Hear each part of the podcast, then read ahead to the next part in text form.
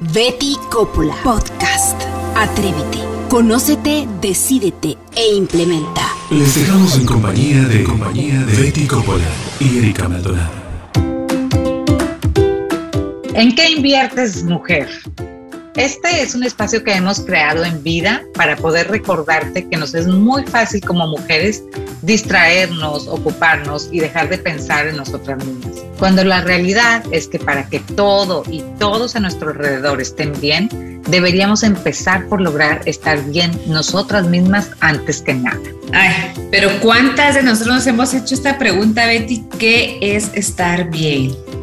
Porque si pensamos el estar bien, no tiene el mismo significado para todas. Y mucho menos ahora, después de todo lo que hemos pasado con el COVID. Pues mira, Entonces, perdón Betty, pero explícanos, ¿para ti qué es estar bien? Pues mira, Erika, la verdad es que todas en la vida estamos librando alguna batalla o tenemos alguna preocupación en mayor o menor medida, en algún tema de la vida, no importa cuál. A todos nos preocupa algo. No conozco a ninguna persona que por más feliz que parezca, no le preocupe algo en realidad.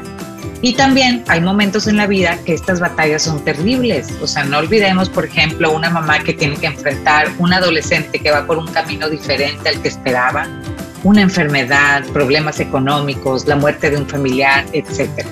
Y como mujeres, casi siempre nos tomamos la responsabilidad de poder estar y actuar bien ante cada situación.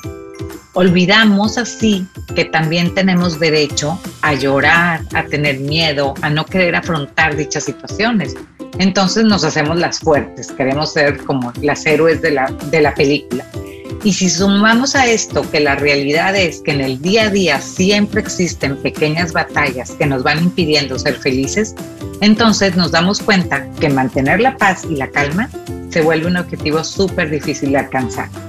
Entonces, pues yo te diría que estar bien dependerá de qué tanta importancia le damos a los demás o a lo demás que está a nuestro alrededor en comparación a la importancia de cómo me siento yo mismo.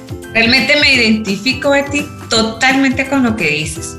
Pero ¿qué podemos hacer? ¿Qué debemos tomar en cuenta para saber si estamos invirtiendo bien o mal en nosotras mismas?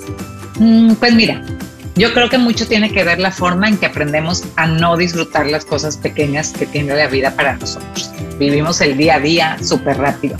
Y entonces yo insistiría en que nos centremos en esos detalles de cada día que nos hacen pensar en nosotras mismas. Es difícil porque casi siempre anteponemos a la familia, al esposo, al trabajo, a las amigas, los compromisos sociales. O sea, siempre tenemos que quedar bien y nos olvidamos que desconectarnos un poquito de toda esta hiperactividad, del bullicio de la gente, del no parar que, el tener que hacer y conectarnos con nuestro yo interior y disfrutar un poquito la naturaleza, la música, el ejercicio, no sé, pienso en la risa, algo tan tan sencillo. ¿Cuántos días pasan en que ni siquiera nos damos tiempo de sonreír? Entonces sí creo que si intentamos conectarnos diariamente un tiempo determinado a todo esto, estaremos creando momentos que ayuden a que fluyan los momentos tóxicos, que se nos alejen o estas cosas que nos preocupan. Y entonces aprenderemos a darle a cada cosa su momento y su importancia. Aprender a darle cada cosa su momento y su importancia. Es algo que escuchamos frecuentemente. Pero el escucharte ahorita, Betty, viene en mi mente. ¿Tú crees que la pandemia vino a complicarnos más el pensar en nosotras mismas? Pues mira, la verdad es que te digo, mis colegas psicólogos y yo sí estamos concluyendo que después de toda esta parte peor que hemos pasado por el COVID, estamos peor que nunca en cuanto a la salud mental. La verdad es que nuestros consultorios se han llenado, se han triplificado, la gente está más consciente de trabajar en su en su salud mental. Cuando todo este tema de la pandemia llegó a nuestras vidas, nuestros cerebros en realidad fueron pasando por diferentes etapas, como pasa en el duelo.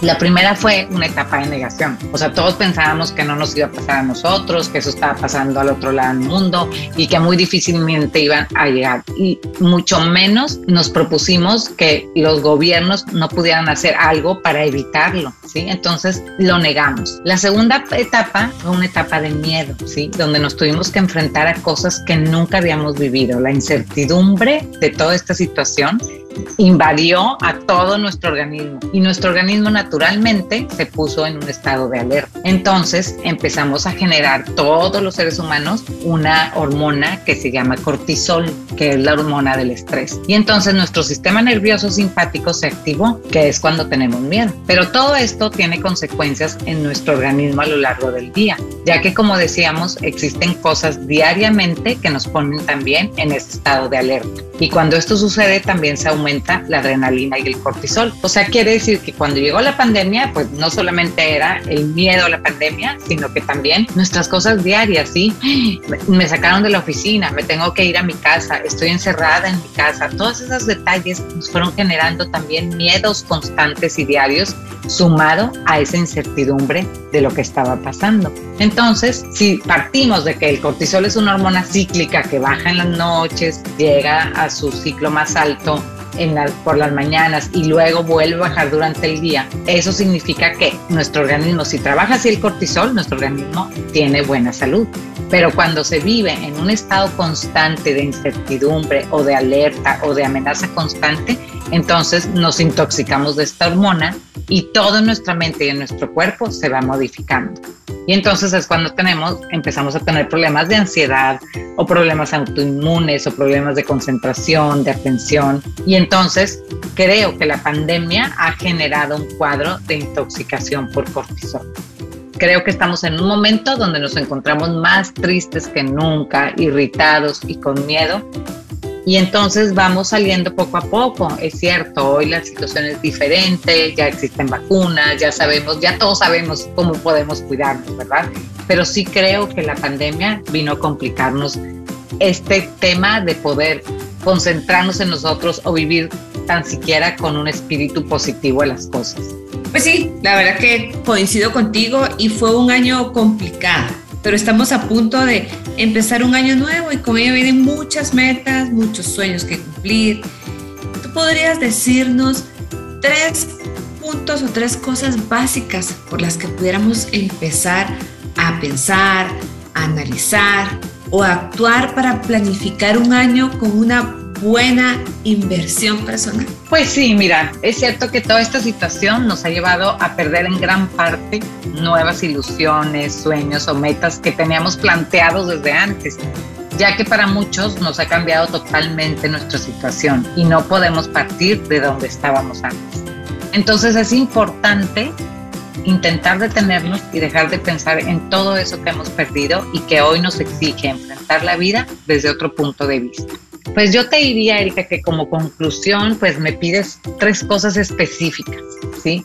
Y creo que pues pueden ser muchísimas, ¿no? Pero yo, a mí se me ocurre decirte tres que creo que son importantes. Número uno, recordar que todo es pasajero y que aunque hoy vuelven a surgir nuevas cepas del COVID y tenemos otra vez todo esto latente, hoy nuestra forma de enfrentarlo es diferente por lo que podemos trabajar en nuestros miedos y empezar a actuar desde nuestra voluntad para lograr cosas nuevas. ¿sí? La voluntad es una palabra importante que hoy en día hay que trabajar y hay que ponerla a funcionar. Como número dos, te, te, podría decir que es una buena idea proponernos nuevas metas y nuevos objetivos personales desde lo que somos hoy, ¿sí? Trabajar quizás en una libreta sobre quién es esta nueva yo, después de todo lo que nos ha pasado y desde aquí replantearnos quiénes queremos llegar a ser, ¿sí? Porque hoy pues ya no somos las mismas de antes y todo esto vino a cambiarnos en muchos aspectos diferentes, ¿sí? Y como tercero, pues te podría decir que volver a ilusionarnos otra vez y volver a darle vida a estas ilusiones que me dejarán continuar con entusiasmo es una idea increíble para pensar en mi bienestar y lograr que los demás alrededor mío también estén bien. Me encanta trabajar en la voluntad, objetivos nuevos desde objetivos desde el nuevo yo e ilusionarnos. Es importante realmente, Betty, estar conscientes de estos saltos y pues empezarle a dar un nuevo sentido a cada uno de nuestros días. Y creo que vamos a estar con ese ánimo diario de invertir el tiempo en nosotros y con esto empezar a crear ambientes de bienestar a nuestro alrededor. Así es, Erika, pues sí, como para terminar yo les diría que me gustaría que nos quedáramos con la frase célebre de Eleanor Roosevelt que dijo alguna vez, El futuro pertenece a aquellos que creen en la belleza de sus sueños. No hay que dejar de soñar y no hay que dejar de ilusionarnos nunca. Muchas gracias.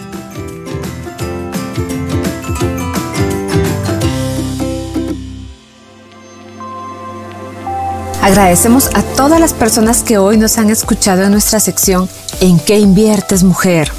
Aquí estaremos conversando de temas sobre tu interés en el que debemos invertir las mujeres. Y les invitamos a que puedan seguirnos por esta vía o bien por nuestras redes sociales en Facebook e Instagram. Betty Coppola, Psicología y Crecimiento. Atrévete, conócete, decídete e implementa.